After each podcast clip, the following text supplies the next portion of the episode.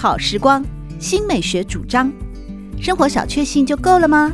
人生其实可以有更多美好选项。文学奖得主、专栏作家、资深媒体人朱国珍在《真正好时光》节目里与您分享美好生活。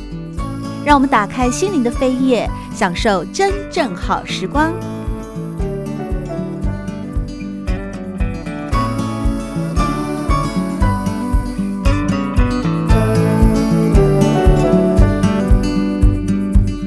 古今中外，对于文学二字，有着博大精深的定义。一般认为，现存最早的华语文学总集是西元五百二十六年。梁朝太子萧统选编的《昭明文选》，当时萧统已经有意识地将文学作品和非文学作品加以区分，因此他有严谨的选文标准，就是事出于沉思，意归乎汉藻。英国文学批评家亚诺尔德认为，文学是一个广泛的名词，它可以解释为。凡用文字书写或印成书本的一切著述总称。日本文学批评家出川白村也有一句名言：“文学是苦闷的象征。”在今天节目里，要和大家导读以及朗读的这本书，书名是《如果文学很简单，我们也不用这么辛苦》。作者是获得第八届联合报文学大奖的郭强生教授。他曾经以长篇小说《藿香之人》获得了文化部的金鼎奖，以及散文《何不认真来悲伤》获得台湾文学经典奖。这期节目里面，我们要透过赏析以及朗读文本，来带各位一块儿进入真正好时光。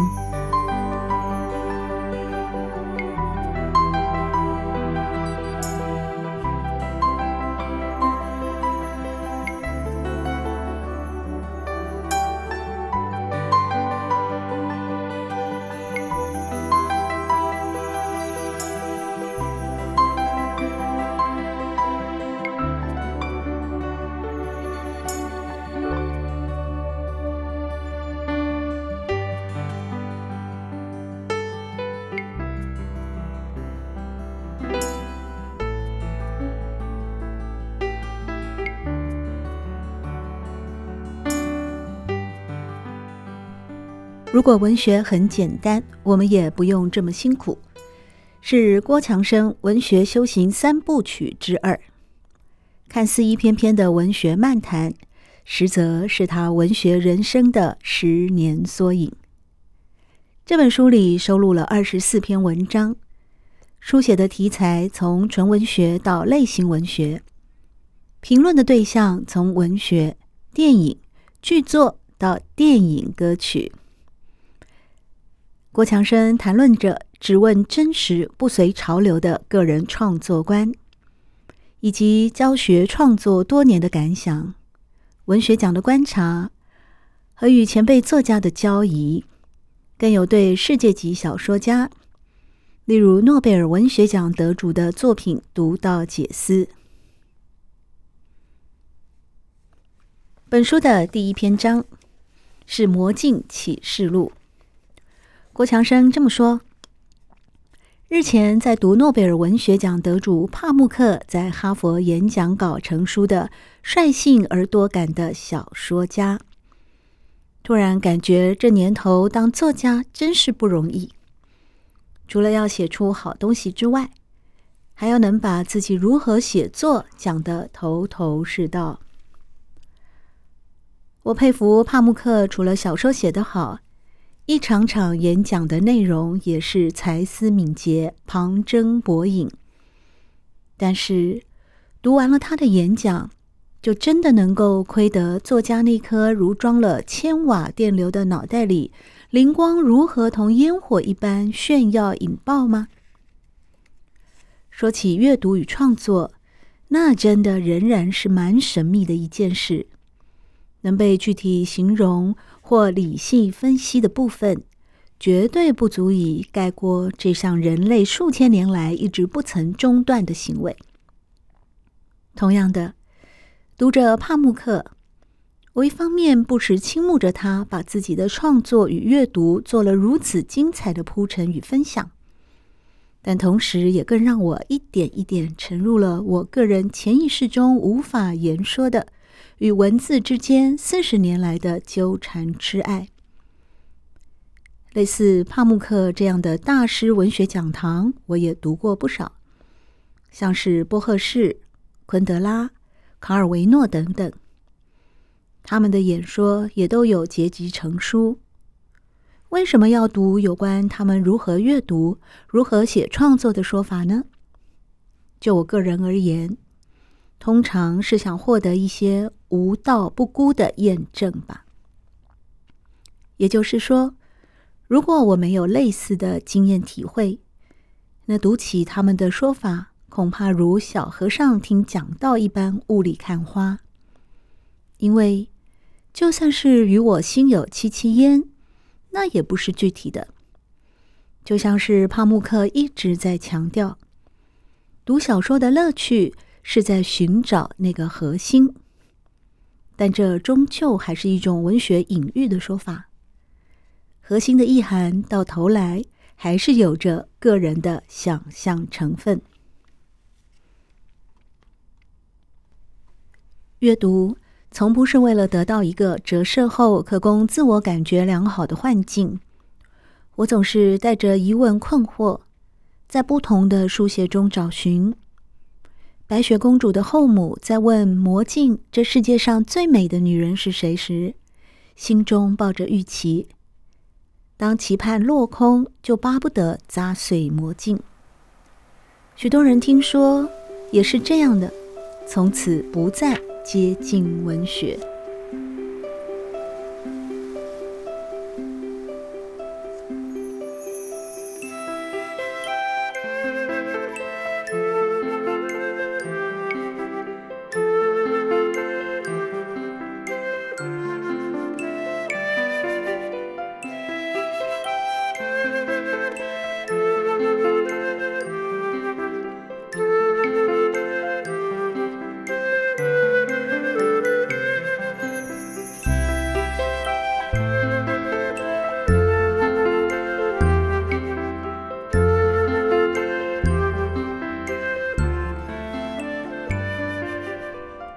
强生是台大外文系毕业，美国纽约大学戏剧博士。回国之后，先在国立东华大学任教，协助创立了创作与英语文学研究所。目前是国立台北教育大学语文与创作学系的教授。他在二零二一年获得了第八届联合报文学大奖，中篇小说《寻情者》获得二零二零年台湾文学经典奖。Open Book 年度好书奖，获奖不断的国强生，自己也是个优秀的创作者，同时也是大学殿堂里面的教育者。他说：“如果文学很简单，我们也不用这么辛苦，是优美的战斗姿态，也是不逊的文学身影。”在第二篇，只问真实，不随潮流里。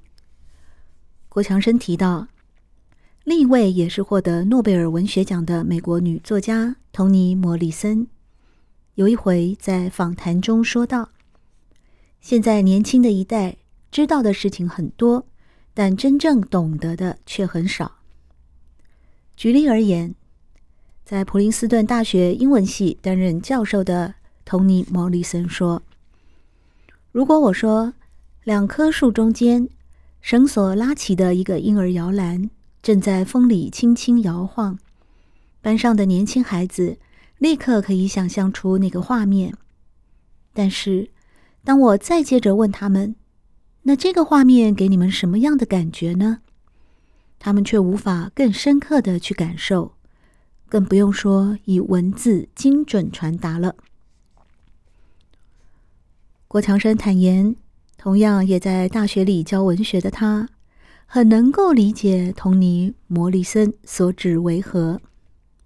譬如有一回，郭强生放映了汤马斯曼的名著《魂断威尼斯》所改编的电影给学生们看。本来以为这部由维斯康提导演，曾经获得坎城金棕榈大奖，并且堪称难得的文学改编佳作，会让学生们如痴如醉，并且对男主角狄宝嘉可圈可点的演技大表惊艳。郭强生没想到，一位同学在发表感想的时候，竟然说：“片中那个老人看起来好讨厌哦，样子脏脏的。”郭强生在文章里提到，看过这部电影或读过这本书的人，一定可以想象我当下无言的震惊吧。文章里写道：“或许不光是年轻的孩子。”这年头的人也越来越多已失去感受的能力，情感对大多数人的人来说，要不就变成一种简化的东西，如好莱坞的浪漫爱情剧、情人节的烛光晚餐；要不就是成为一种无法承受的负担，既怕压力不能受，一切能力无法给。这种现象亦反映在当代的小说上，太多技法聪明繁复、内容充满讥讽批评、文字独特锐利的作家，但是真正能叫我们动容的作品却越来越少。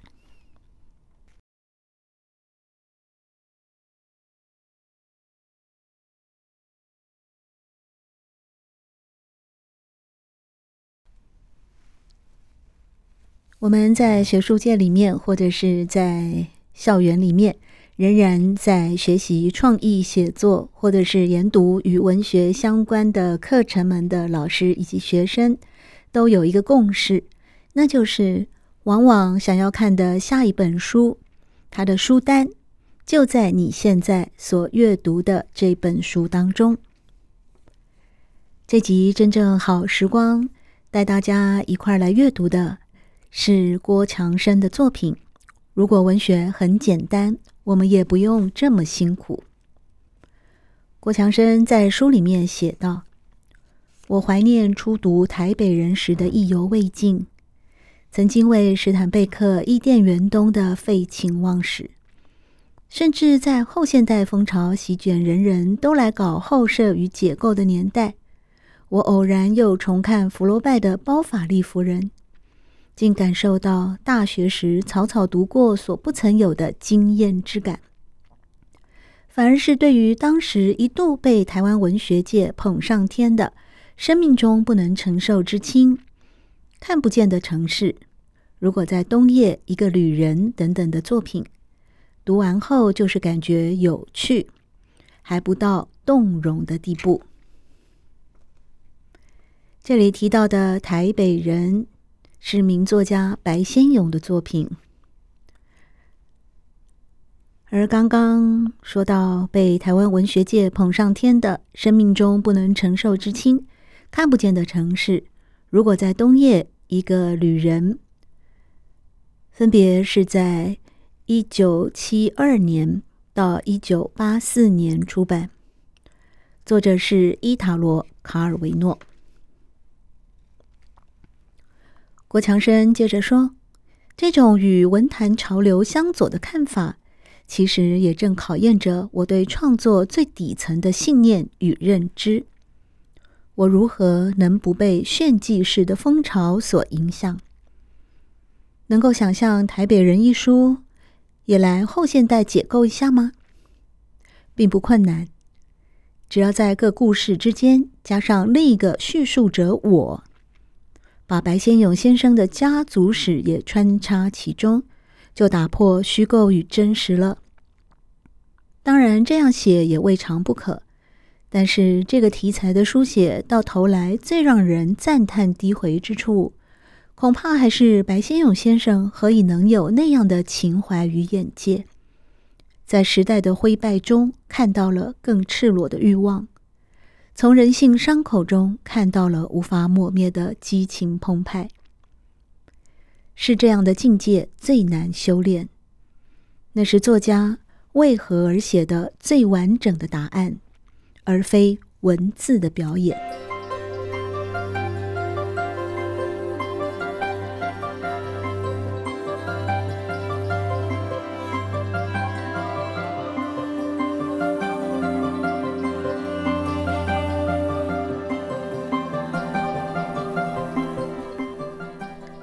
一部杰出的作品，在本质上绝对应该是挑战它的时代的。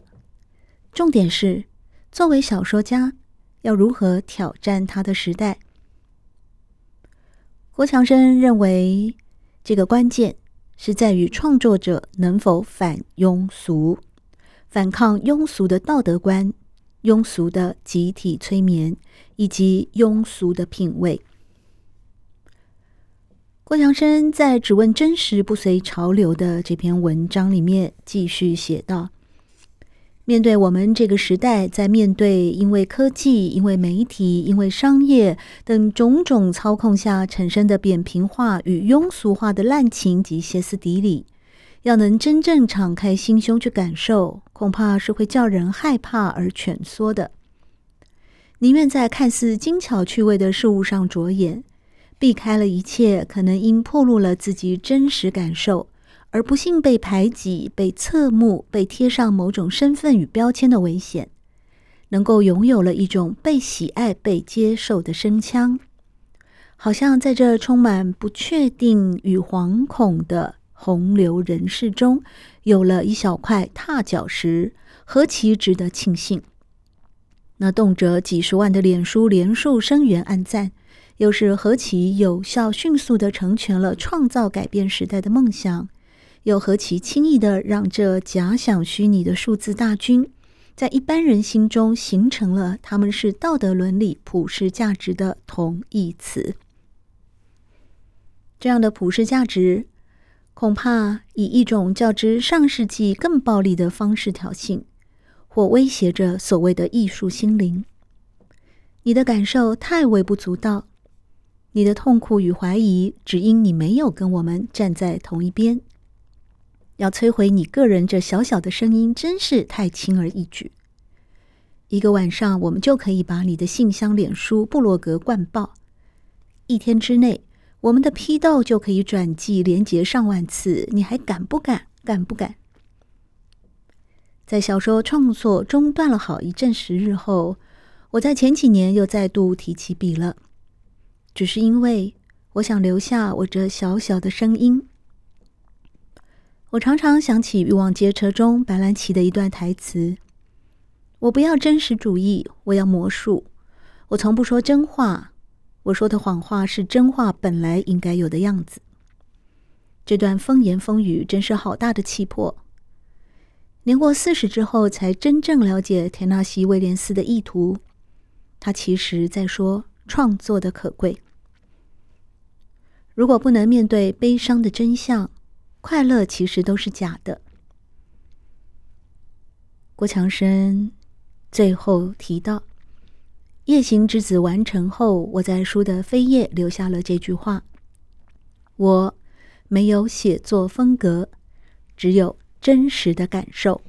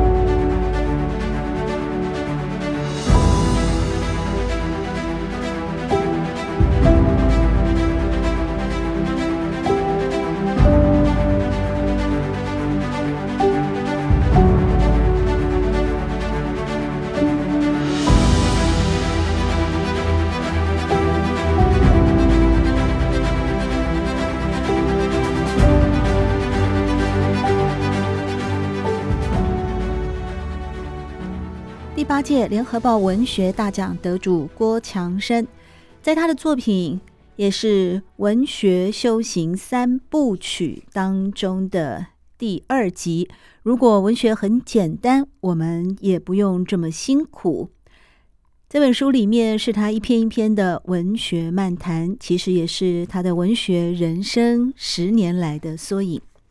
其中有一篇篇名是“学会了一些事”，郭强生是这么说的：“近几年，无论是教文学阅读还是创作，都感觉比十年前吃力了。我想，教理工或甚至社会科学类的老师都无法想象。”在这里，郭强生挂号说明了，这么说绝对没有不敬之意。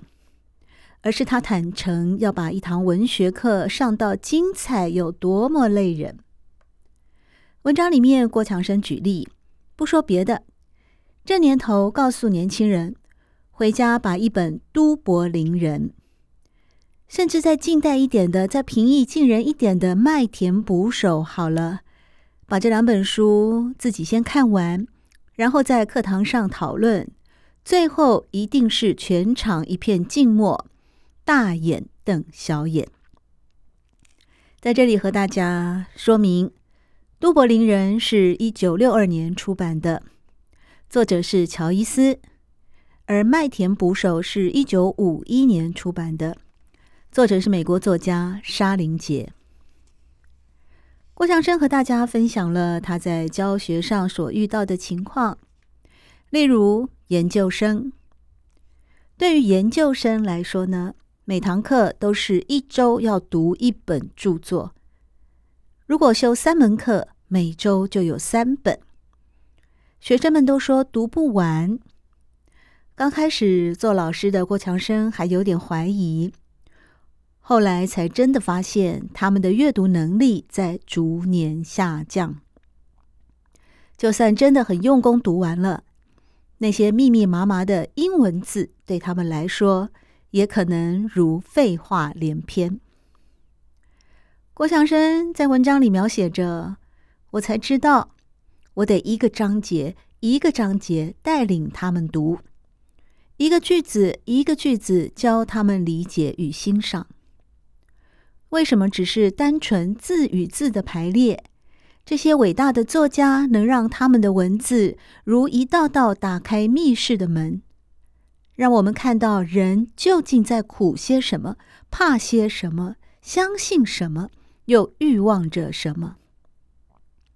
我得像一个最好的演员一样，把每位作家的文字艺术转换成生动的人性独白。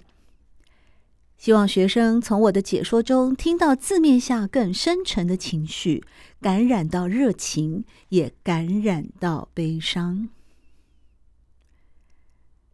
我总努力着要把脑中的活动用最好的文字形式表达。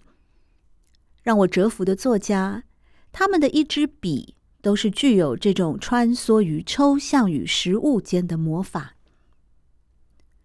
人的脑中一瞬间闪过多少念头，有多少是废料，又有多少连自己也不懂究竟在传达些什么？姑且称之为意识的那个东西，无形无状。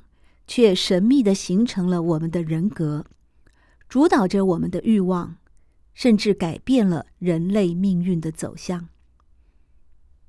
有文字可使用的人，究竟能否学会与这个意义对话？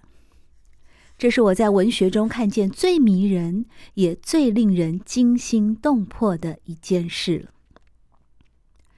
在这篇文章里面，郭强生。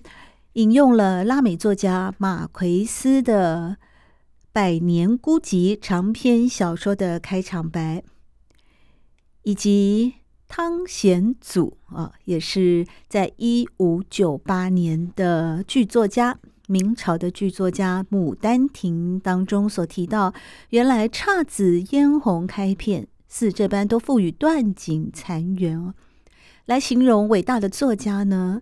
常常会对于我们所存在的混沌现实，往往就是那三言两语就劈出了一道缝，折射出了灵魂之光。郭祥生认为科学是没有办法证明灵魂的。但是同样都是说着人话，为什么有些人的语言就充满了灵性，而且可以开启众人对世界的触角、对生命的探索呢？反观有些人，则连自己到底想要说什么都表达不清楚。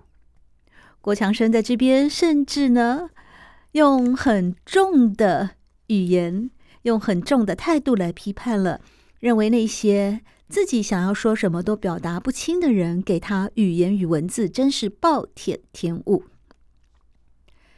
然而，如果往自己的内在探寻，自己去醒察自己对于创作或是对于自己的了解的话，郭强生也坦言，就算不谈自己多么期望也能创作出这样的文字，文学对我最大的影响。也许就在于懂得了不可浪费了这份上天的礼物。要下笔时，要开口前，总会提醒自己要尽可能贴近自己真正的想法与情感。现代人通常都会使用脸书，或者是 IG 或推特等等的社交软体。可是郭强生他说他一直都没有脸书，尤其是脸书体的文章或者是 IG 上的文字，可能很多人都会觉得 PO 个三五句话很方便。可是对于郭强生来说，如果只准他用这么精简的方式来表达的话，可能会耗掉好几个小时来思考。因为越是简短的文字，越是需要准确。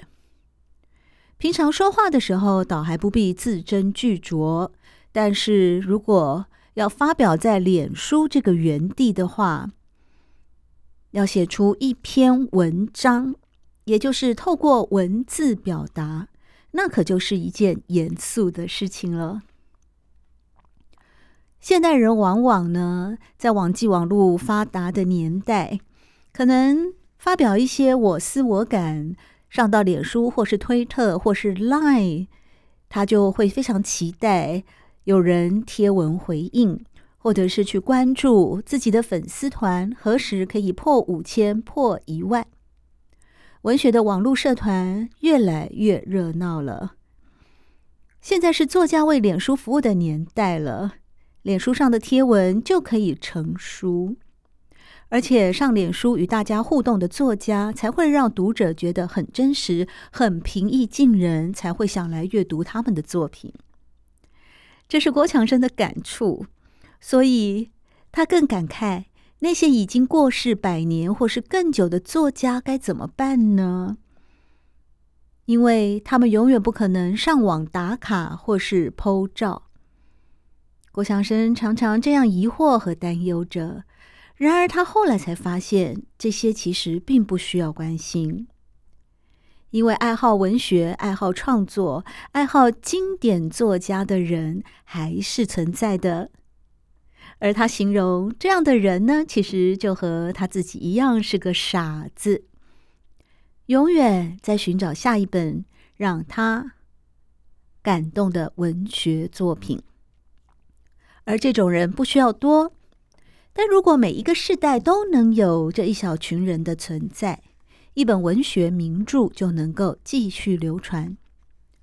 重点不在某一时代中的数量多寡，而是持续的在每个时代都有人被那部作品感动。这是木马文化所出版的《如果文学很简单，我们也不用这么辛苦》。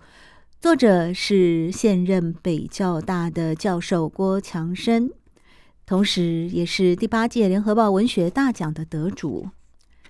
接下来就来朗读这一篇学会了一些事的文章当中的最后几段。我总对有志创作的学生这么说：这个社会上没有一个位子叫作家，都是因为写出了什么。才得到了这个位子，这也是这一行最辛苦的地方。每年市场上不会出现一百个作家职缺等大家去应征，因为知道还有这么多的学生连对经典名著都陌生。我的作品如果遭到读者冷漠的对待，我也没什么好愤慨的。我至今还在为能否成为自己心目中值得被尊敬的作家而努力。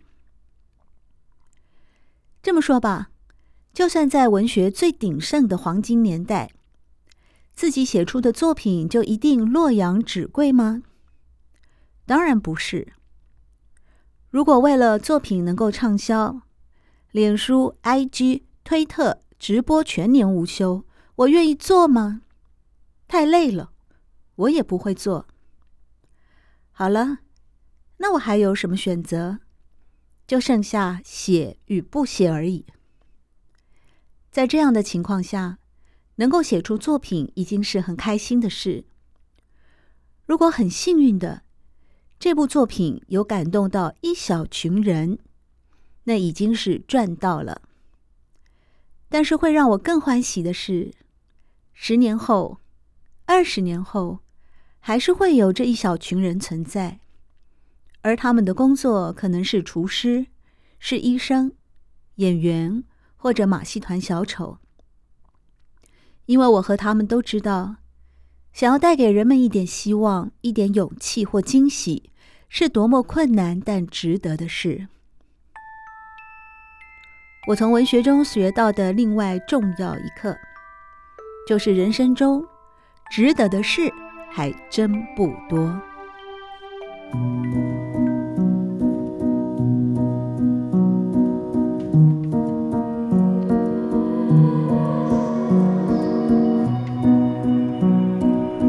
好时光，每个星期六早上八点钟到九点钟，在汉声广播电台全国联播网播出。节目在广播频道播出之后，也会上传到汉声广播电台的官网。在官网当中，您可以在经典回放的单元里搜寻“真正好时光”，随时收听到国珍为各位制作的精彩内容。喜欢朱国珍制作主持的《真正好时光》，欢迎您订阅、分享或留言。随时保持互动，一起共享美好生活。